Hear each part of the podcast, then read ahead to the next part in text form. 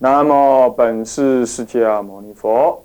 南无本师释迦牟尼佛。南无本师释迦牟尼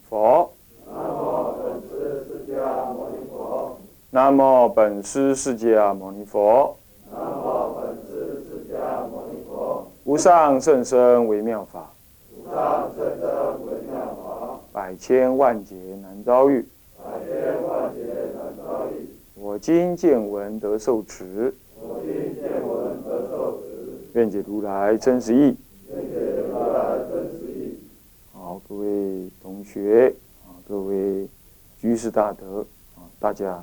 啊，上课好，哎，我们啊，请放掌，哎，我们现在继续呢上一堂课啊所讲的，哎，进入到天台入门甲二正说当中的分七分，以一天台宗之名义已经略过，那么进入以二天台宗之创立，天台宗创立分三科，那么呢，啊。三大科，所以历史文化是背景啊。再来呢，丙二是佛法教理之背景，丙三是智者大师生平略表啊，也就是年谱。那么呢，他的生平是怎么过怎么过的？我们呢不能全部知道，也要知道一个大概。借此呢，以了解创立的经过啊。我想啊，我们啊往下的几堂课就是要啊关于这个天台宗的创立。作为一个什么历史性的，哎，也而且是佛法教理性的啊，一个什么鸟瞰啊，一个交代，这样子呢，让大家能够在天台中创立的这个过程，创立的真正的这个时代背景当中，有一个比较真实的了解。我想这样子，未来你们在学习啊，进入到学习天台中的真正的教理的精髓的时候呢，这应该是有很大帮助的。你的心量啦，你的认知啦，你就比较开阔一点。不过呢，呃，在讲之前呢，我们要修正一下上几堂课，上应该上三堂，第三前三堂课吧，前四堂课里头有几个事情，我哎讲的快了一点，也没有临时也没有去查那个资料啊，有一些小错误。首先就是说，《高僧传》跟《续高僧传》，这个《高僧传》是啊会角，会角。为南北朝时代啊，慧角大师啊所撰的啊是慧角。那么《续高僧传》才是这个道宣律师。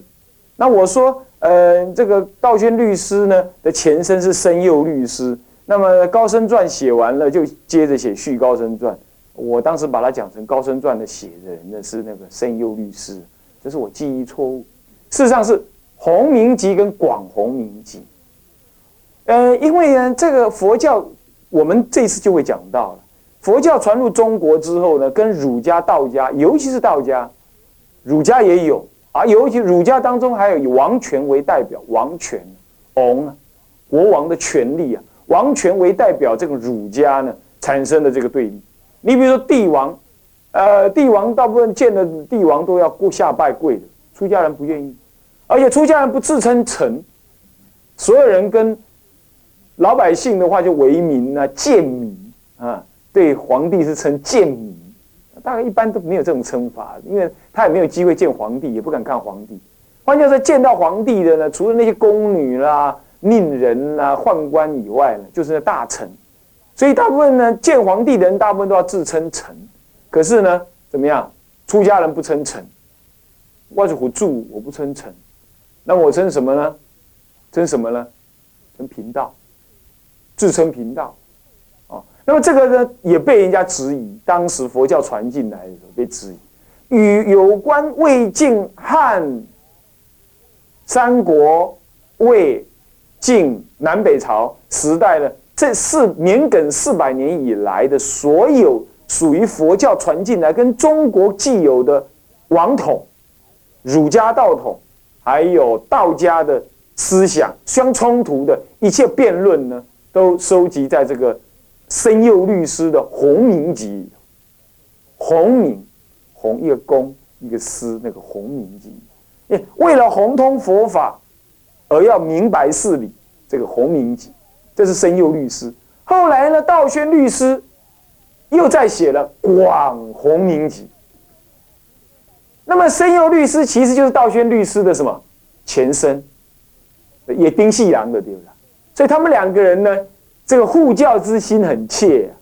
前者他的前身写《弘明集》来护教，他的后身呢，道宣律师写《广弘明集》。啊，我把这个事情呢记错了，记到那个那个高僧传里头去。其实高僧传倒不是，高僧传不是申佑律师写的，是谁呀？慧角，慧角大师。慧角大师呢，嗯，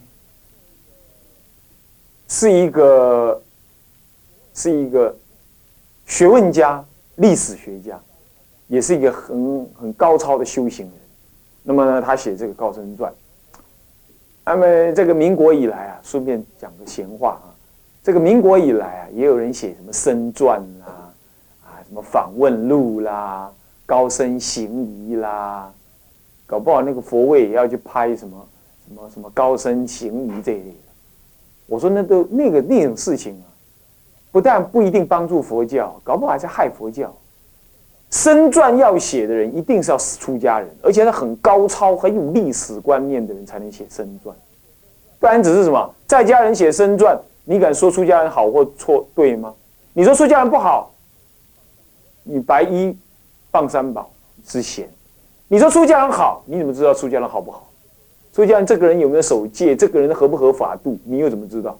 你说我也学佛啊，你学佛门外汉而已啊，是不是这样的？白衣要来了解出家人的尺度啊，那终究是隔一层膜的，所以在家人不能写这个。所以我建议呢，这个电视机前面以及所有的同学，你们应该要有人这种发心啊，赶快赶赶快干嘛？在家的赶快出家，那么出家的赶快怎么样修行，并且呢研究佛教历史，然后呢做佛教历史学家，写生传，写生传。那么生传就春秋之笔呀。将来三百年之后啊，看台湾的佛教啊，那随便都称大师，大师不是自己封的，宗师也不是自己搞的呀，是不是这样呢？那么呢，电视上几次电视啊，弄了一些什么宣传，就叫大师。未来的人更愚痴，你懂吗？他他只能看那些报纸报章，大家就这么说，他就以为是这样，那不是不对啊，那是不对。要春秋之笔来怎么样？来所谓的。来所谓的了解这个佛法的正义啊，那么依佛法的正义啊，来评论张皮人物的高低，这个是需要有有德有恨的人，差不多四十五十岁之后才能做这个事情，啊，修行差不多三十年之后，看看多识广做这个事。所以说啊，各位同学，你们要有那种道心道念，要了解真正修道人该怎么修怎么行啊。洪明集，广弘明集。高僧传续高僧传不能不看，啊，不能不看，啊，一个有一个想要做一个时代的青年生呢，要要真正对时代有所贡献，要能够继往开来，这个这个传记是绝对不能不看的啊。顺便讲到这个，那么也修正我以前所说的啊。第二个修正就是说，我们讲到那个白道求天天台山的事情的时候呢，我们提到了说。那个那个东晋哀帝哀帝兴宁年间，那个兴宁年间，我当时讲的时候，在前两堂课吧，呃，前四堂课的时候，第四堂课前第四堂课的时候，我提到兴宁年间呢，那个兴宁年间，事实上不是只有一年而已，我是看的太快了啊，三年，兴宁一年、二年、三年。兴宁年间，事实上的一年、二年、三年，也就是西元的三六三年到西元三六五年，这三年，三六三、三六四、三六五这三年，这个稍微在天台中这个前一页那里稍微注明一下。兴宁年间呢，事实上是指的三六三到三六五这三年啊，那可能我看错了哈，啊，这个再稍微纠正一下。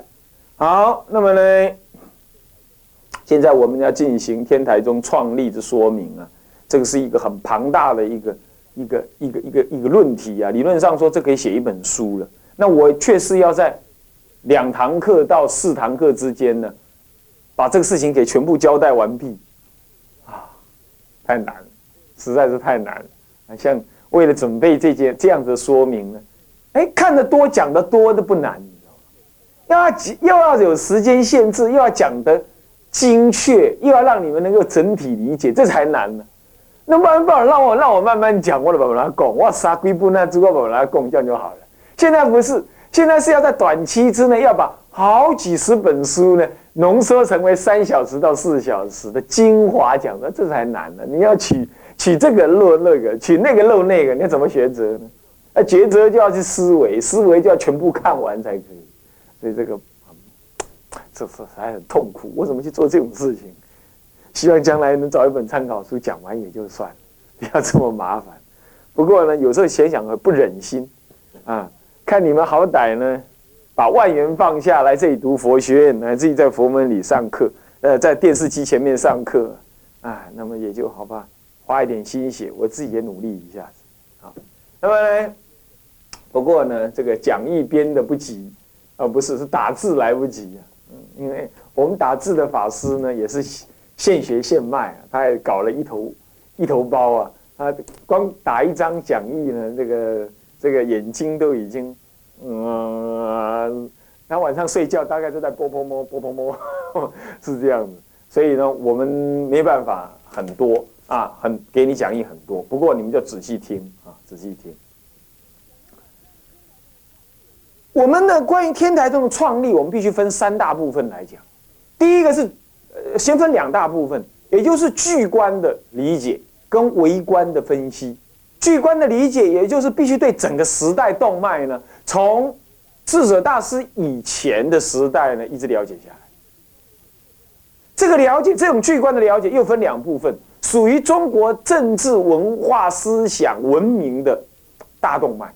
第二个部分是属于什么？佛法的大动脉。人活在这个世间，他要成为一代宗师也好，或者成为一代枭雄也好，或者成为什么枪击要犯也可以，你懂意思吗？他总是在这个时代当中怎么样，受着时代的影响。以前没有枪击要犯，只有江南大盗，只有拿刀子杀人而已。现在的枪枪击要犯呢，是左轮枪、冲锋枪，是不是这样？以前左轮枪黑心，现在变冲锋枪。是不是这样的？为什么时代这样了？军火走私已经很兴盛了。以前人只为抢钱，现在人为了抢毒品，是不是这样子啊？所以时代不同，坏人也跟着形象不一样。当然，相对的好人也会不一样。时代的思想家，他有他不变的。我上一堂课已经提过，有他不变的既有的解脱思想。我是指佛教而言。但是也一定有随顺时代因缘而不得不的什么样子呢？的产生的因应，以及在这个时代因缘底下，他所要做的工作。智者大师要做的工作是什么？一定不会是我们现在要做的完全一样，一定不可能。智者大师，我讲最明显的，智者大师一生当中建庙三十六间，度生一万六千人，平均一天度几个？是不是这样子啊？出家以来，他出家三十年嘛。那么好，比如这样子，还有他开凿的什么呢？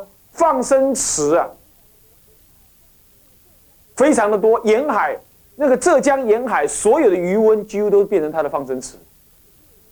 还有荆州、越州，他到了一个越州的时候，好像是越州吧，如果我没记错，是越三月的越。他要到荆州的时候。他要到庐山的过程当中，经过一个叫越州的地方，他在那个地方呢，讲《金光明经》，呃，流水长子品的时候呢，讲完之后呢，那个山区有一千多个打猎的区域啊，一千多个打猎区域，全部怎么样？那整个大群山当中，一千多个打猎区域啊，公定的，大家约定成熟打猎区域，全部捐出来。列为什么呢？环保那个什么动物保护区、环境保护区啊，野生动物保育区，不准打猎，自自动捐出来。你看看，今天我们能做的只有什么？只有后者能够把它做成。我们今天可以到处去讲经，讲流水长之品，告诉护生的重要，然后呢，让整个台湾都变成禁猎区，可以。可是我们可能没办法让整个台湾的湖河流。水库变成什么放生区？为什么现在连鱼也是鱼满为患？是不是这样子？所以时代不同呢，他能做的弘法事立身的事业，也一定这个时代不同。我们这个时代可能要做一些什么呢？啊，这个呃，不要常常不要离婚呐，因为离婚率台湾世界是排几名。不要抽呃，不要不要吸毒啦，啊，不要离婚啦，啊，不要呃淫欲太重啊，因为台湾是淫窟，简直是这样子，呃，是不是这样子啊？好啊，比如说这个意思。我们的时代因缘是这样，我们要做的是这个。所以各位同学，当我们了解一个伟人、一个伟人的思想形成的时候，你必须很交错的、很完整、有血有肉的来了解他的时代。而要了解他的时代，对一个出家人来讲，一定要从两个方面了解。就手段而言，从具观的方向了解，呃，微观的方向了解。所谓具观的方向，也就是什么呢？也就是谁啊？也就是要了解整个时代的大没落是怎么的流转。那么微观的了解，也就是他那一生当中，他那个时代当中，他看到了什么新闻，他听到了什么消息，他面对了什么时代的变迁，那是很微观的。他那个时代。好，那么在从巨观的了解当中呢，又要分两类。时代、政治、文化、历史、呃，文明、科技，这种巨观的了解，朝代大的演变的这种了解，那么呢，微观的了解，那么另外一方面是什么？佛法的什么流传？在他之前，整个佛法是怎么流传？你比如说，我们各位，今天我们动辄就讲“丛林”这两个字，对不对？我们就说丛林制度，我们今天动辄就这么讲，我们动辄就讲的什么呢？方丈，我们讲呃呃呃这个呃这个监院知客，我们讲首座，我们讲这个名称，智者大师时代没有啊，何以故？因为这是在唐朝之后才有的名词啊，他们没有丛林共居这种这种这种集体行为，有，可是非常的单纯，没有复杂，没有复杂，所以他不会发展什么僧团思想。他是发展叛教思想，那为什么？因为在他之前的整个佛教四百年的佛教呢，乱成一团，各说各话，不能统一，使得人家对于佛陀到底说了什么呢？不能够有个统一的思想。所以他不发展僧团思想，他发展叛教思想。就比如说这样，所以说他也受到了整个佛教大环境的影响，而产生他那个时代他自己会怎么为佛教服务。为佛教奋斗的一个目标也不同，有这种历史观来看待一个圣人，来看到一个大师，你就能够怎么样？你就能够知兴替，你就能够知道你未来该路怎么走。这是从巨观的角度来说，微观的角度也是分两分。他那个时代当中，他正在什么经济环境、什么样政治环境底下？我们一定会怀疑他老人家怎么会跟晋王广，也就是后来的隋炀帝呀，这么熟呢？人家佛教不是讲吗？不要攀援权贵吗？那他为什么会这样呢？为什么会这样呢？有时代的背景。首先。东晋一个最中国一个最重要最重要的一位大德，如果没有这位大德，中国的佛教没办法中国化的。这位大德是谁？道安，弥天寺道安。这位大德的出现之后呢，他跟王公权贵呢非常接近。他还宣称佛教要兴，如果没有王公权贵的支持呢，是很难的。他宣称这件事情。而这个事情基本上被当时的佛教正统所流传下来，他背负了这种历史的什么佛教的影像在那里。到了南北朝的时代，南朝跟北朝竞相对出家人表示好感，虽然在北朝有两次灭佛师，啊，两次的灭灭佛，北周武帝，啊，还有北魏。啊，这两次灭佛的，两次的灭佛，呃，北周北周的什么，呃，这个灭佛啊，跟有一次的北魏的灭佛，这样子呢，这灭佛，但是呢，南北朝两个对峙的集团呢，就像现在好像台湾跟大陆这样对峙啊，讲现在讲对峙不太好听了，已经渐渐不对峙。当时是真的是对峙，随时干架，随时打仗。在这种情况底下呢，南北的王公贵臣乃至于皇帝，根本就亲自什么呀？捐衣服啦，理头发啦，出家啦，捐钱啦，盖庙啦，顶礼国师啊，都这样。所以一方面从道安大师出现之后呢，他强调说佛家必须呃佛教必须要适当的取得国王的认同跟支持。这种观念一出来之后，到了南北朝事实如此之后，你怎么能够责备智者大师说亲近王贵呢？对不对？不过，是不是智者大师这样亲近王贵就一定对或错呢？这根本不需要去讨论对或错，我们只能说圣人出世，因势利导。他会看着这个时代的需要做什么事，你不能够说他是绝对对或错，因势利导。如果释迦佛生在我们中国的话，他绝对不会叫我们不穿内裤，是不是？绝对不会叫我们偏袒右肩。没办法，环境如此，不然他就变怪人了。他已经不容于当时的社会，意思一样。那么，如果你们了解这样子的道理的话，那么你就会知道说，智者大师当时这样，不过只是一个什么必然的形形式而已。再来，你如果了解智者大师当时生活的环境，以及你就更会，你同时也会了解。他为什么会有这么庞大的思想体系？我讲个比喻，他当时在金陵一待待八年，除了应付王公贵人，他大部分在讲经，他没有入深山修行，他大部分在讲经。可是你要知道，金陵是所谓的六朝古都，哪六朝？三国时代的魏国，啊不，的吴国。到了东晋偏安，第二朝，大家再来，刘宋、齐、梁、陈，六朝古都，六朝古都，而他呢，正是梁陈时代的人，梁水、梁陈隋三朝的人，换句话说，已经是六朝古都的末期，而六朝当中，各个朝代都信仰佛教。这六朝前后绵亘四百年，前后绵亘四百年，换句话说，四百年的佛教的政治文化中心，又是佛教的中心，累积了多少佛教的思想在这个朝代，在这个层次里头。金陵虽然有过战争，可是没有经过灭法，从来就没有灭法过。两次在他的时代里头有两次灭法，都在北。北朝，换句话说，文献都在，思想都在，庙宇都在，你就可想而知，在这种环境底下，当时的金陵啊，浩浩乎天下志士济济，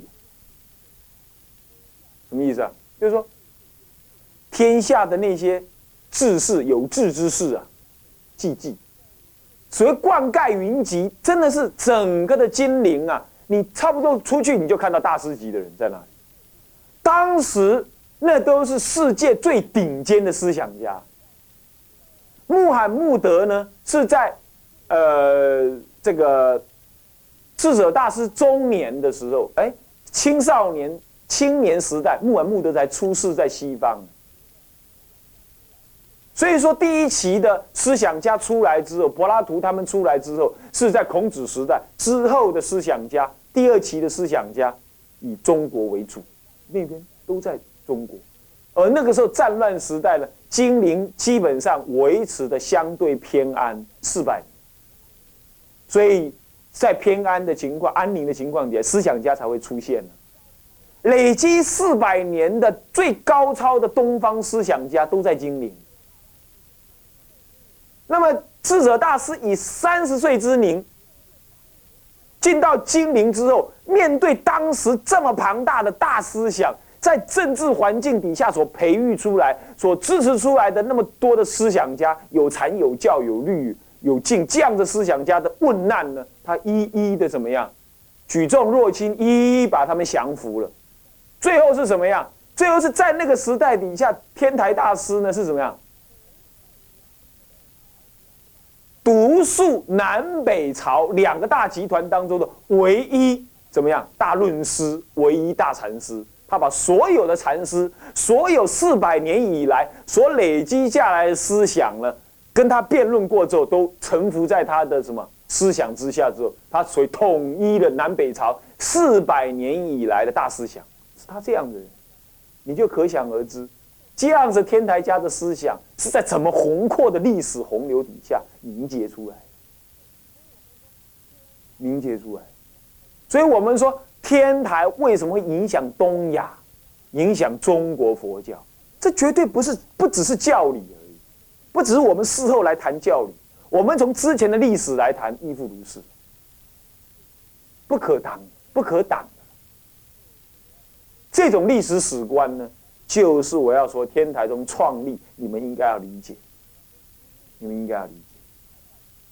所以轻易的来。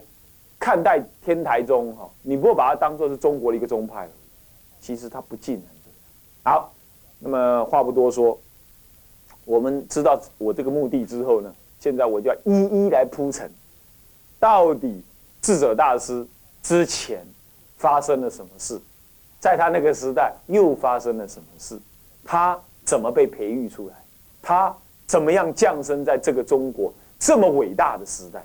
我们先看看中国的历史。我们先看中国历史。中国人号称皇帝的子孙，皇帝的时代是距离现在，距离现在已经两千呃呃不不不，已经差不多四千年以前，三四千年以前。那么呢，应该算是四千多年。四千多年以前，这个一般来讲叫做史前时代。我们也可以叫做原始社会时代，那个时代是黄帝唐虞夏，从虞唐虞这个是在夏朝殷商时代呢有名字的